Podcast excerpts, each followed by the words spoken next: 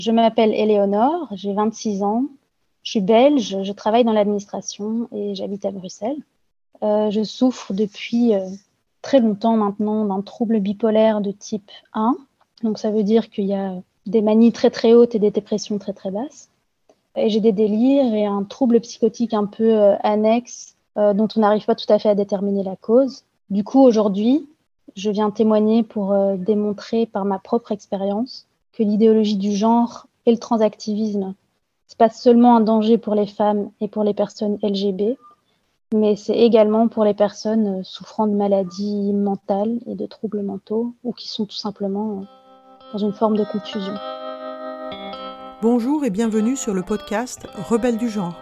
Nous sommes des femmes, militantes pour l'affirmation et la protection des droits des femmes basés sur le sexe et donc notre biologie. Le sexe est la raison de notre oppression par les hommes et le genre en est le moyen. Nous sommes les rebelles du genre.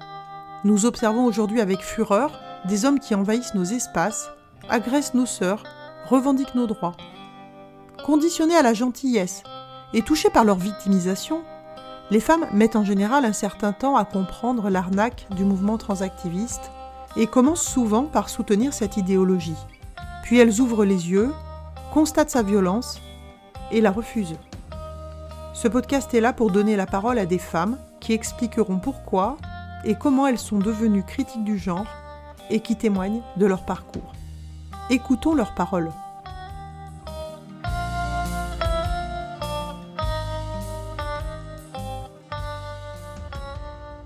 Euh, donc moi au départ, euh, j'avais pas vraiment de réticence vis-à-vis de l'idéologie du genre. J'y pensais même pas en fait. Je croyais pas que c'était une idéologie. Pour moi, c'était simplement euh, militer pour les droits fondamentaux et la sécurité des personnes trans. Donc là, effectivement, j'avais pas du tout de problème en réalité. J'étais assez bienveillante à ce niveau parce que tout ça me semblait euh, tout à fait légitime. Et euh, j'ai en fait aussi surtout toujours été sensible aux problèmes des personnes marginalisées et en souffrance puisque je viens moi-même d'une famille où ma simple existence euh, dérangeait. Pas pour les mêmes raisons évidemment et pas du tout à la même échelle, mais du coup je pouvais quand même plus facilement compatir. Donc je m'opposais pas à ce que je pensais être les revendications des transactivistes. Pour autant, je militais pas avec eux puisque j'avais euh, énormément de problèmes euh, à tous les niveaux, donc au niveau familial, au niveau euh, psychiatrique, psychologique, et j'avais vraiment pas juste la force de militer pour quoi que ce soit. Donc je vais devoir expliquer certaines choses qui n'ont absolument rien à voir, enfin absolument, elles ont à voir avec le transactivisme, mais il n'y aura pas de mention de cette idéologie juste pendant un petit temps. Voilà, donc je pense qu'en fait, c'est important de comprendre d'où je viens pour comprendre la critique que je vais en faire. Donc, comme je l'ai dit, en fait, je viens d'une famille où les relations étaient extrêmement difficiles, très très tendues, et elles étaient marquées par la violence, euh, aussi bien verbale que psychologique et physique. Donc, je ne vais pas m'étendre à ce sujet, mais enfin, on va dire qu'il y avait des insultes, des accusations infondées, la manipulation, des menaces, de la violence physique, et puis aussi euh, ça, on est sûr qu'il y a tout, euh, une touche de folie, quoi. Et donc, faut savoir, enfin ça, je pense que tout le monde le sait, puisque c'est un peu la base de la psychologie, mais faut savoir que la personnalité et l'identité de l'enfant, elle peut se forger que s'il se sent en sécurité chez ses parents. Et euh, quand cette sécurité, elle n'existe pas, montrer qui on est, montrer ce qu'on veut, c'est toujours extrêmement dangereux, soit pour l'intégrité physique, soit pour l'intégrité psychique, ou les deux. Et donc moi, euh, ayant vécu beaucoup de violence, bah, pendant des années, j'étais incapable de me construire parce que c'était dangereux. Et donc, euh, je ne savais absolument pas me forger une idée de qui j'étais ou vers où je voulais aller dans la vie. J'étais vraiment complètement paumée. Et euh, à ça s'ajoutait évidemment mon trouble bipolaire qui est survenu tôt et des problèmes de dissociation et de psychose. J'ai notamment eu mon premier épisode paranoïaque à 7 ans et euh, comme beaucoup de jeunes filles, j'ai aussi euh, souffert de troubles alimentaires, donc euh, d'un rapport avec mon corps qui était quand même très très problématique et qui a été causé en fait aussi notamment par le fait que bah, ma mère a été danseuse pendant très longtemps et donc pour elle les corps maigres c'était vraiment la base de la beauté, de la beauté féminine en tout cas. Et en même temps, elle me disait aussi que j'étais pas aussi féminine que ma sœur, et donc, bah, voilà, ça a joué beaucoup sur l'image que j'avais de moi-même. Et donc autant dire que euh, à la fin de l'adolescence, après des années de problèmes, euh, enfin de tout ça en fait, ça n'allait plus du tout. J'ai fait ma première très grosse euh, dépression à 17 ans J'avais déjà eu des dépressions un peu plus légères, entre guillemets, avant ça, parce que j'ai jamais vraiment été une gamine et une adolescente très très heureuse. Euh, mais la première très grosse dépression est survenue à 17 ans. Puis j'ai fait une manie à 19 ans, avec délire cette fois, donc je me prenais pour l'élu de Dieu. Puis j'ai fait une autre dépression à 21 ans, en fait avec le même délire, mais à ce moment-là, ça s'est un peu renversé. Il fallait en fait que je me suicide pour rejoindre Dieu, parce que euh, il me rappelait à lui entre guillemets. Et puis entre ces gros épisodes, il y avait énormément de dissociation. Alors pour celles et ceux qui savent pas ce qu'est la dissociation, il s'agit en fait d'un trouble qui est typiquement associé à un stress post-traumatique, mais pas que. C'est aussi quelque chose qui est lié à la schizophrénie, par exemple. Et il y a deux types de dissociation. Il y a la déréalisation, qui est un sentiment d'étrangeté vis-à-vis du monde extérieur. Et puis il y a la dépersonnalisation, qui est un sentiment d'étrangeté par rapport à soi-même. C'est-à-dire qu'on va regarder euh, nos bras, nos mains, on va regarder euh, nos jambes, notre corps tout entier, et on va se dire, euh, il me semble étrange. C'est comme si ce corps m'appartient pas. C'est comme si j'habitais un corps qui n'était pas le mien. Même chose pour le visage. Hein. Moi, je regardais mon visage dans la glace, par exemple, et je me reconnaissais pas du tout.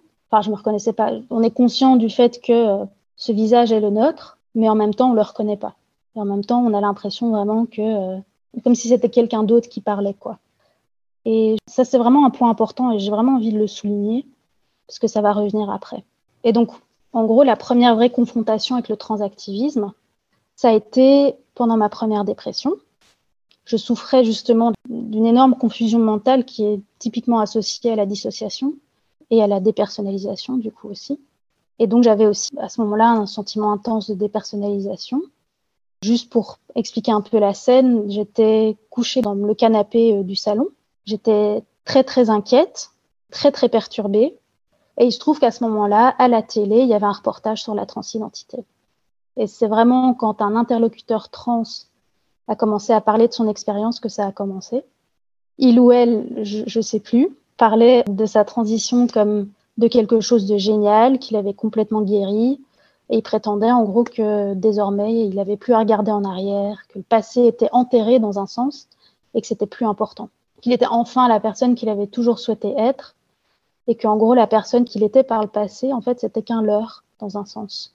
Et c'est un discours que je pense on retrouve beaucoup, cette idée que euh, tant qu'on n'a pas fait sa transition, on n'est jamais vraiment soi-même, voire on n'est pas du tout soi-même.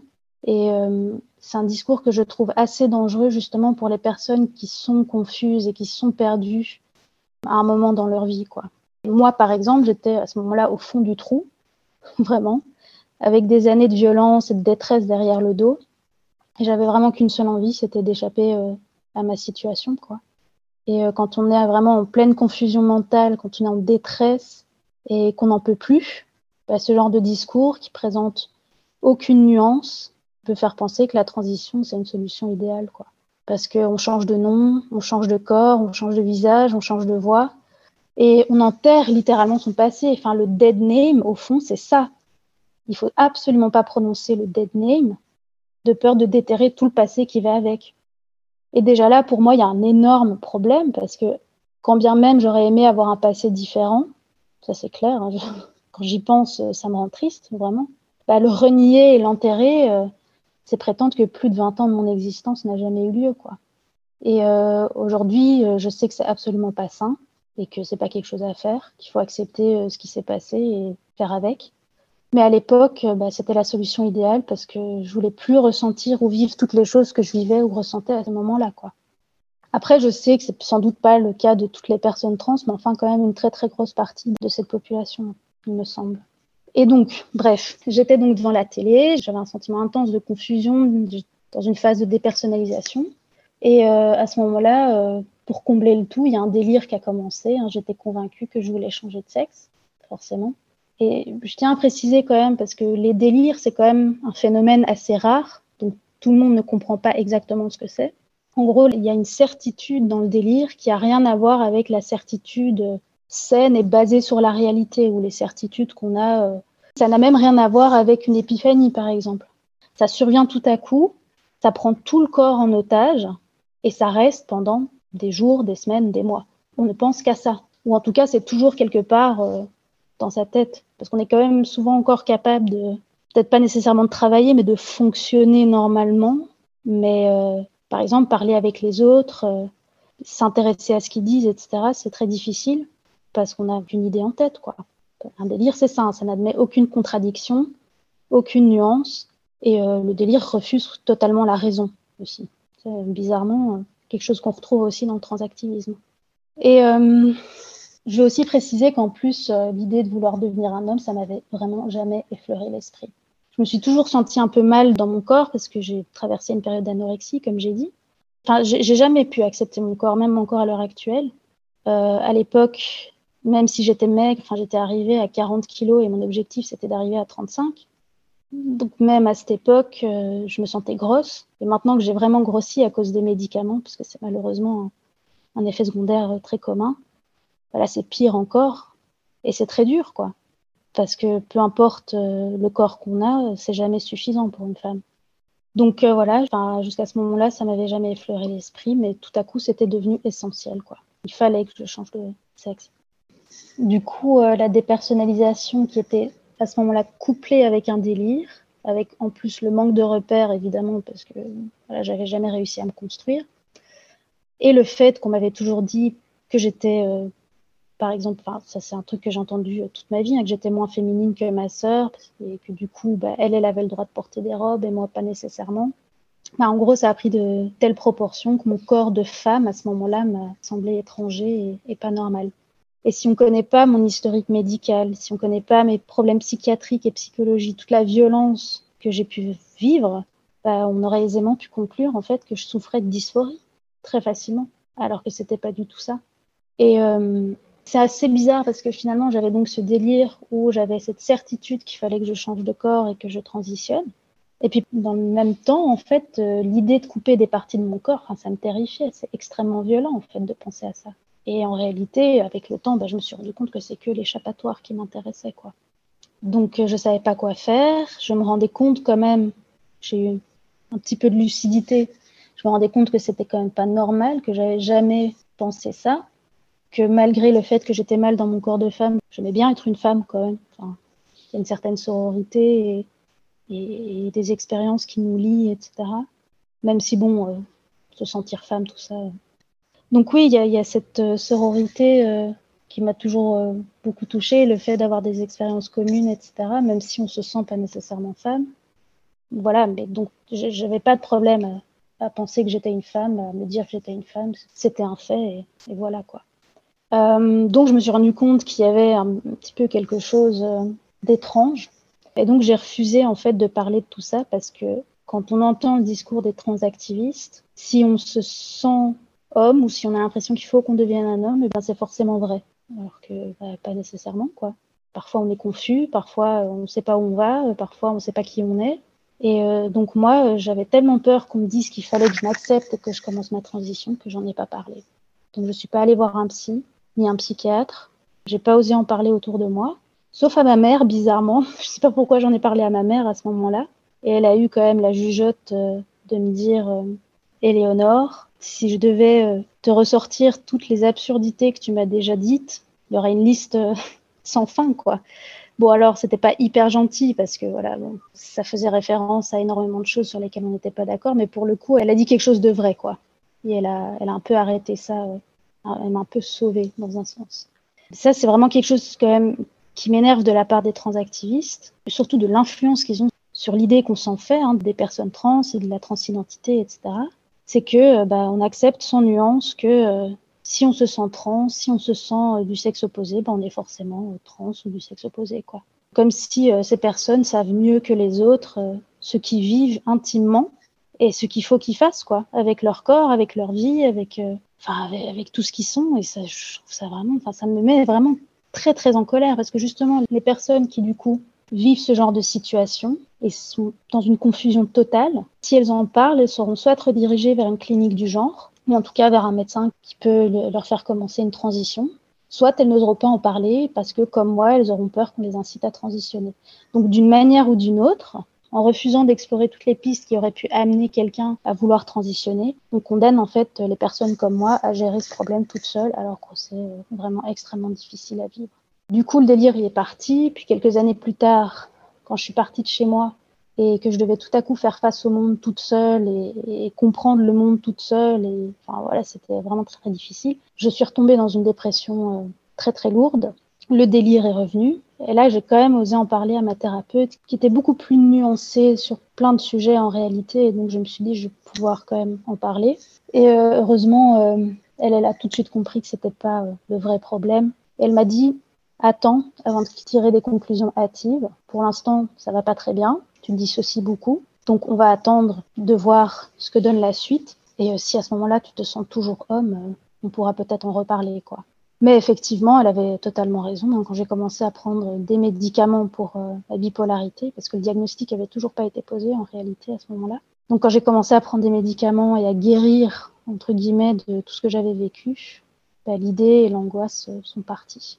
Et c'est vraiment à cause de cette expérience-là que j'ai commencé à douter du transactivisme, ou en tout cas de certains discours qui sortaient du transactivisme. Mais je restais quand même encore pendant un certain temps très en retrait, parce que c'était un sujet sensible aussi bien pour moi que pour les personnes trans, que j'avais pas envie de blesser. Et je voulais pas non plus qu'on me traite de transphobe, parce qu'évidemment, ça, on en a toutes fait l'expérience.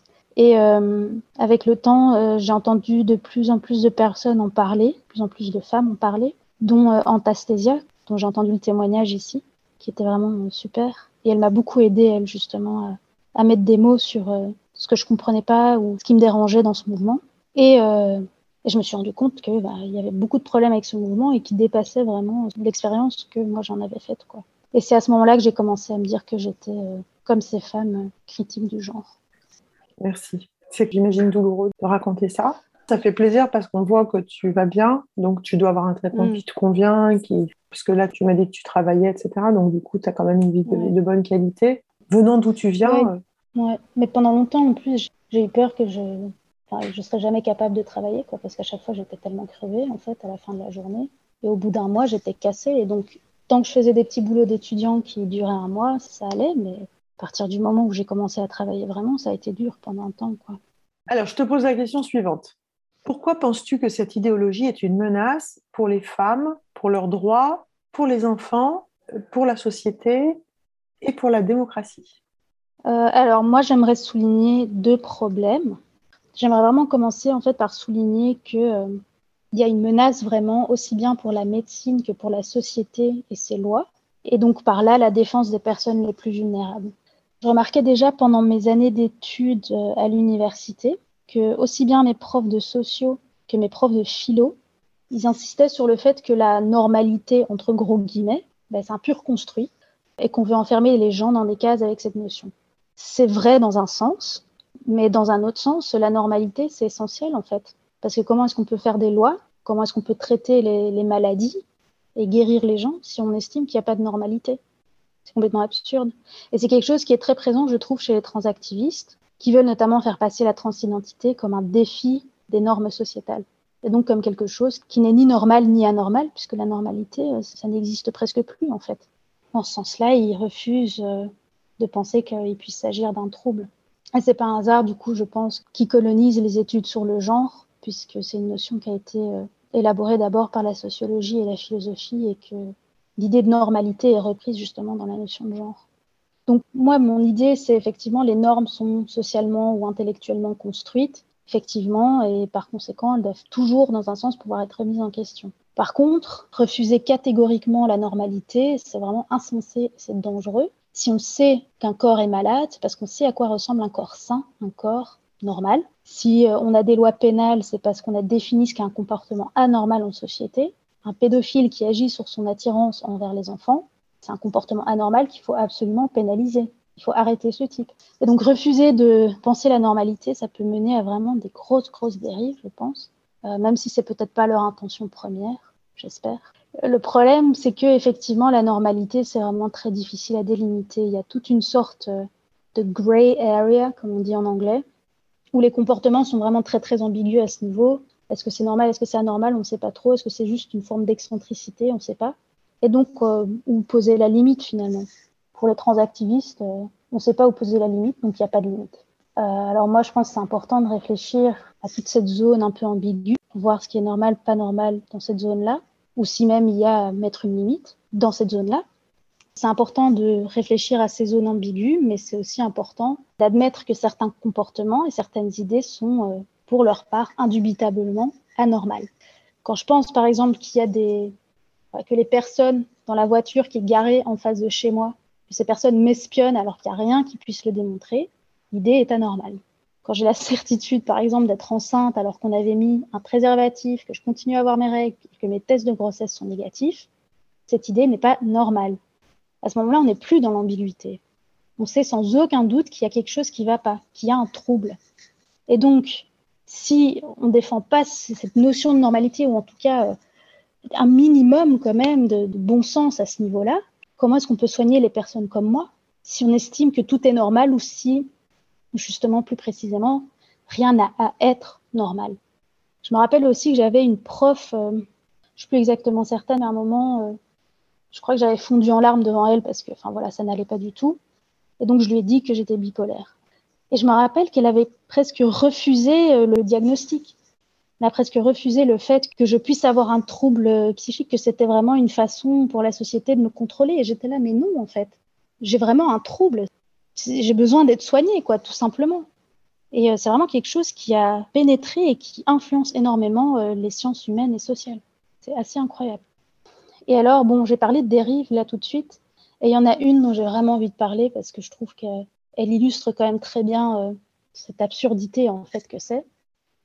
J'ai envie de parler de Tiamat, ou Tiamat, je ne sais plus trop, qui est un homme qui est transidentifié femme et dragon.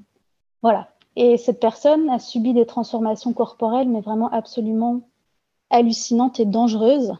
Alors, elle s'est coupé les oreilles, elle s'est fait un nez qui ressemble à celui d'un serpent, et euh, sans vouloir être méchante, c'est juste le nez de Voldemort, quoi. Tu parles d'un homme qui s'identifie femme. Oui, c'est ça. D'accord. Non, mais alors du coup, dis-il. Hein. Entre nous, on peut se dire la vérité quand même. Ça va, oui. ok. Donc, il s'est coupé les oreilles. Il s'est fait un nez qui ressemble à celui d'un serpent et qui ressemble essentiellement à celui de Voldemort. Il s'est fait enlever une grosse partie de sa dentition. Donc, il ne sait plus du tout manger normalement.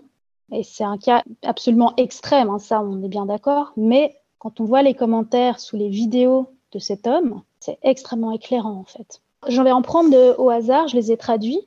Mais il faut vraiment garder à l'esprit qu'il y a une montagne de commentaires de ce type. Donc, je commence. Nous avons tous droit au bonheur tant que cela ne fait pas de mal aux autres.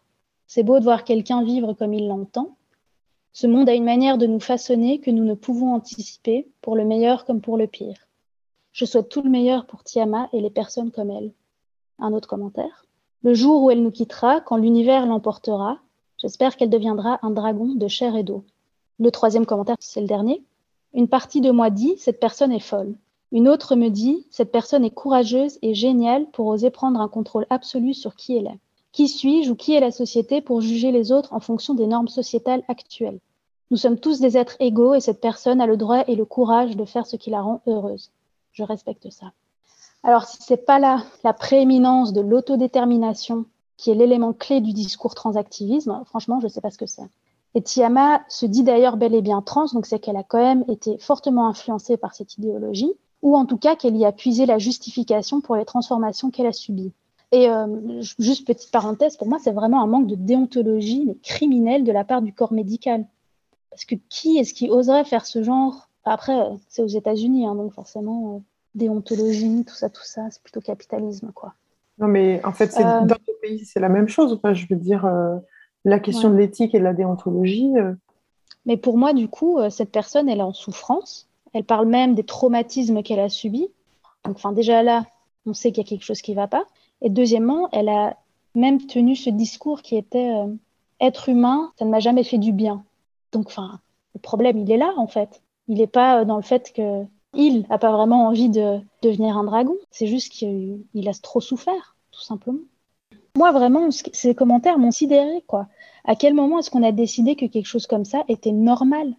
Et euh, je rebondis aussi rapidement sur un des commentaires qui est quand même un argument classique du transactivisme. C'est si ça fait pas de mal aux autres, quel est le problème?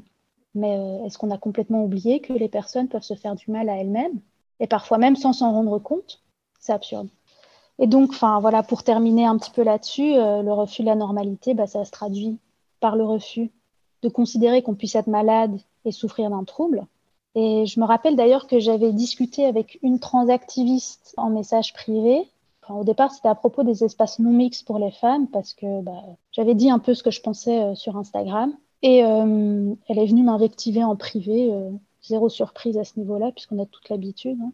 Mais la discussion bascule à un moment sur le fait. Enfin, moi, je dis en gros qu'il faut soigner quand même les personnes trans, quelle que soit la manière dont on les soigne finalement. Et cette personne, elle me rétorque en disant ça tu dis que les personnes trans sont malades. Trois points de suspension. Sous-entendu, c'est insultant. Et c'est un argument que je retrouve vraiment partout. Dire que les personnes trans souffrent d'un trouble, c'est insultant et c'est surtout contribuer à les marginaliser. Mais du coup, il est où le véritable problème? Est-ce que c'est dans le fait que moi je dise qu'elles ont un trouble ou est-ce que c'est dans le fait que les personnes qui souffrent de problèmes mentaux sont systématiquement marginalisées? Moi, ce que je vois, hein, c'est un problème de psychophobie et la psychophobie, le transactivisme s'en rend complètement coupable en réalité. Parce que ce sont des personnes qui ont un trouble, mais qui refusent d'admettre qu'elles ont un trouble, et qui, par conséquent, disent que c'est insultant, que c'est marginalisant, et qui, du coup, disent euh, faut surtout pas dire que les personnes ont un trouble, quoi. Et moi, je me dis, vraiment, pourquoi est-ce que vous vous battez pas contre ça plutôt que de contribuer à marginaliser les personnes comme moi? Et ils ont un tel poids dans le débat politique actuel, enfin, ils pourraient franchement facilement changer un, minimum la donne pour les personnes qui ont des troubles psy. Mais évidemment, ils le font pas. Tout comme ils ne défendent pas les droits des femmes euh, et le féminisme, parce que leur idéologie, tout simplement, ne leur permet pas. Donc ça, c'est tout ce que j'avais à dire sur ce point-là. Et alors, le deuxième point que je voulais aborder, c'est l'influence qu'exerce le transactivisme sur les sciences, qu'elles soient, euh, les sciences dures, entre guillemets, ou les sciences humaines.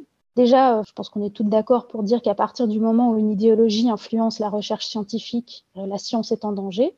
Et si la science est en danger, la vérité est en danger. Surtout que toutes les personnes qui osent s'opposer à cette injonction idéologique sont censurées, cancelled, alors même que leurs arguments sont tout à fait scientifiques, euh, entendables, enfin fondés dans la réalité, tout simplement. Quoi. Il y a des biologistes qui disent que le sexe est binaire, jusque-là, pas de problème, hein. mais euh, selon les transactivistes, euh, ces biologistes ne comprennent rien à la biologie. C'est gros quand même, hein, je veux dire, venant de personnes qui n'ont pas fait d'études de biologie, enfin, c'est culotté, je trouve. J'ai eu une conversation d'ailleurs avec quelqu'un sur Twitter. C'était un homme et il me disait que les gens qui prétendent, entre guillemets, enfin moi je le mets entre guillemets parce que vraiment c'est complètement absurde de dire ça. Donc il disait que les gens qui prétendent que le sexe est binaire sont pas informés, qui n'y comprennent rien. Mais il faut savoir que plus haut, il m'avait admis qu'il ne connaissait pas grand-chose à la biologie. Donc ce type vient dire, je sais pas trop hein, au niveau biologique euh, ce qui se passe, mais les gens qui euh, disent que le sexe est binaire, ils comprennent rien à la biologie. C'est vraiment euh, l'hôpital qui se fout de la charité, quoi. Et ce qui m'a le plus mis hors de moi en plus, c'est qu'il m'a sorti. Au fond, au niveau biologique, il n'y a pas tant de différence entre les hommes et les femmes. Ils sont beaucoup plus similaires que différents. Alors, j'ai rien dit là-dessus, hein, mais je me suis dit, il y a quand même vraiment qu'un homme pour sortir une telle énormité, quoi. Je veux dire, la raison de notre oppression millénaire, c'est les différences biologiques entre les hommes et les femmes. C'est la faiblesse physique, c'est le fait d'avoir ses règles, d'avoir un utérus et donc de pouvoir enfanter. Et c'est de là qu'ont découlé les normes genrées. Enfin, je veux dire, c'est la base, quoi. Et nous, notre différence biologique, on la sent bien quand il y a un homme qui nous harcèle en rue. On la sent, hein. Je sais pas, mais l'oppression qu'on subit, c'est pas parce qu'on se sent femme, c'est parce qu'on est une femme. Parce qu'on est une femme au sens biologique du terme. Et vraiment, enfin, à ce stade-ci, je sais même plus dans quelle langue il faut le dire, quoi. Et un jour, j'ai lu un livre de, je ne sais plus comment il s'appelle, mais son nom de famille c'est Lachnal ou Lachnal, je ne sais pas comment ça se prononce. C'était 10 questions sur le genre ou un truc comme ça. Et j'avais lu là-dedans hein, que la biologie, euh, et en particulier le sexe, c'était une construction sociale. Le jour où j'ai lu ça, vraiment, je suis tombée des nues, quoi. Alors oui, pour parler de biologie, il y a un langage, on relie les observations entre elles par des mots qui forment des catégories ou des concepts, c'est clair. Et il est vrai que le langage structure la pensée et que le langage peut parfois mener à des oppressions. C'est la base de la philosophie et de la sociologie du langage. Il y a toute une littérature à ce sujet et on sait très bien que les hommes ont inventé ou modifié le langage pour mieux nous opprimer. On le sait. Mais ça ne veut pas dire qu'on ne peut pas faire des observations objectives et chercher la vérité en usant du langage. Si la biologie n'était qu'une construction sociale, elle serait qu'un ensemble de normes sociétales et arbitraires, ça c'est important, qu'on pourrait changer à tout va sans que le corps humain et l'ensemble de la biologie ne deviennent incompréhensibles. Et euh, c'est pas vrai, en fait. La biologie, les catégories qu'on a créées pour la biologie, c'est essentiel pour pouvoir comprendre comment fonctionne le corps humain et comment on peut soigner un corps humain. Et euh, je trouve d'ailleurs assez drôle qu'il n'y a que la biologie qui soit une construction sociale Et pas la physique, pas la chimie, pas les mathématiques. Ça, bizarrement, on n'y touche pas, quoi. Et je me demande bien pourquoi. Euh, donc aujourd'hui, tu témoignes euh, anonymement. Est-ce que tu peux euh, dire pourquoi tu as choisi de témoigner et pourquoi tu le fais de façon anonyme? Oui, alors je témoigne parce qu'il faut en parler, tout simplement. Je pense que c'est la raison principale. Et il me semble aussi que mon expérience en particulier, elle est plutôt éclairante sur les dangers du transactivisme pour les personnes en souffrance ou en détresse psychologique. tout simplement que c'est important de le souligner. Quoi. Quant à l'anonymité, je l'ai choisi parce que je travaille pour une administration et euh, tout fonctionnaire se doit de défendre les minorités, ce qui est tout à fait normal. Mais je pense que les politiques ont un peu oublié ce que c'est qu'une minorité et ce que c'est qu'une personne vulnérable et ce qu'il y a à défendre. Donc j'ai un peu peur que si je témoigne à visage découvert, je risque de perdre mon poste et je peux vraiment pas me le permettre. Quoi. Même si bon, c'est beaucoup plus difficile de virer quelqu'un dans le public que dans le privé, mais bon, je reste prudente quand même. Est-ce que tu as une anecdote à raconter sur un événement qui t'a marqué concernant la transidentité ou le transactivisme? Alors oui, là ça n'a plus rien à voir avec la psychophobie pour euh, le coup, mais euh, c'est la menace que ça représente pour les personnes euh, LGB. J'ai un membre de ma famille qui est gay et il a vraiment été complètement euh, endoctriné par l'idéologie trans. Je me rappelle que j'en avais discuté avec lui. J'avais avancé mes arguments qui étaient quand même plutôt solides, mais il parvenait pas à les entendre sans me voir comme une grosse transphobe. Quoi. Après, bon, c'est son droit. Voilà, mais déjà ça, le fait que ça puisse potentiellement briser des familles, c'est quand même vraiment catastrophique, je trouve. Et à un moment, en fait, on parle. Moi, je lui dis à un moment que c'est une menace pour les personnes LGB. Et lui, alors, du coup, effectivement, euh, il est intéressé, il me demande pourquoi. Et je lui ai dit qu'on était en train de complètement transformer le concept de sexualité en genrité. Parce que c'est un mot que j'ai entendu, que j'ai vu passer, hein, de genrité à la place de sexualité. Et qu'on était en train d'enlever euh, l'importance du sexe dans l'attirance euh, sexuelle.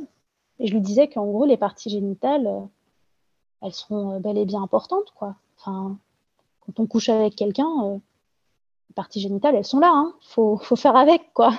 Et donc, euh, il faut arrêter de le nier. Que nier ça, c'est homophobe et ça relève de la culture du viol et de la thérapie de conversion. Et alors, il m'a sorti euh, Et quoi pour toi, euh, les femmes, ce sont que des vagins sur pattes? Alors là, j'ai pensé vraiment, je ne l'ai pas dit, hein, mais j'ai pensé quand même, venant de la part de personnes qui disent personne à utérus et personne à vagin, c'est quand même vachement gros, quoi. Mais bref, je ne l'ai pas dit. Je lui ai demandé du coup Alors écoute, si un jour tu tombes amoureux d'un homme trans, je dis J'en doute, hein, mais bon, acceptons l'hypothèse tu tombes amoureux d'un homme trans et que cet homme trans a un vagin, ça te dérangerait pas d'être intime avec lui. Alors j'ai vu le choc et le dégoût sur son visage. C'était évident, quoi, que juste l'idée même le dégoûtait. Mais il a persisté à me dire, eh bien, euh, je me focaliserai sur ses attributs masculins, pas sur son vagin. Et je suis désolée, hein, mais si on doit fermer les yeux sur quelque chose qui nous met mal à l'aise dans notre sexualité, bah, on se force à avoir des relations sexuelles avec quelqu'un qu'on ne désire pas. Enfin, c'est évident, quoi et on renie sa sexualité. Et ça relève de l'agression sexuelle, enfin ça je, l'ai déjà dit quoi. Et vraiment le fait de rien pouvoir faire à ce niveau, pour moi c'est vraiment désespérant et c'est révoltant. Quoi. Je ne peux pas aider euh, ce membre de ma famille. Est-ce que tu as quelque chose à ajouter? Oui. Euh, la seule chose que j'ai ajoutée, c'est que vraiment j'en ai ras-le-bol de leur manie à nous déposséder du féminisme et plus largement de, de la gauche. Ça vraiment, ça me met hors de moi je me dis vraiment, mais pour qui est-ce qu'ils se prennent, quoi? Toute personne qui n'accepte pas le discours consensuel de la gauche à l'heure actuelle, qui quand même à beaucoup de niveaux euh, pose question, quoi. Si on critique un petit peu la gauche, même si on est de gauche, ben on est quand même taxé d'extrême droite, quoi. Alors que euh, c'est dingue, quoi. On vote à gauche, on vote pour des politiques de gauche, on défend les minorités, mais euh, on est d'extrême droite, n'importe quoi. Et puis, enfin, je suis désolée, mais à quel moment on a décidé que la gauche c'était un monolithe? Et euh, à quel moment on a décidé que la gauche euh, n'admettait aucune nuance et aucune critique, quoi? C'est absolument euh, totalitariste. Et honnêtement, hein, si vous vous revendiquez de gauche mais que vous n'acceptez pas qu'on puisse la critiquer, c'est vous qui êtes loin d'être de gauche. Parce que historiquement, la gauche a toujours défendu le droit de critiquer et de questionner. Il y a vraiment qu'à l'heure actuelle que vraiment, enfin, elle admet plus la critique. Pour moi, en tout cas, dans l'idée que je me fais de la gauche, c'est plutôt vous qui n'êtes pas de gauche, quoi et vous êtes euh, vraiment un mauvais citoyen aussi au passage. Quoi. Et alors, je veux juste quand même rajouter que j'avais vu une vidéo d'un Je crois que c'est lui, hein, mais je suis pas sûre, mais c'est un, type qui, qui joue un personnage qui s'appelle Jonathan Pye.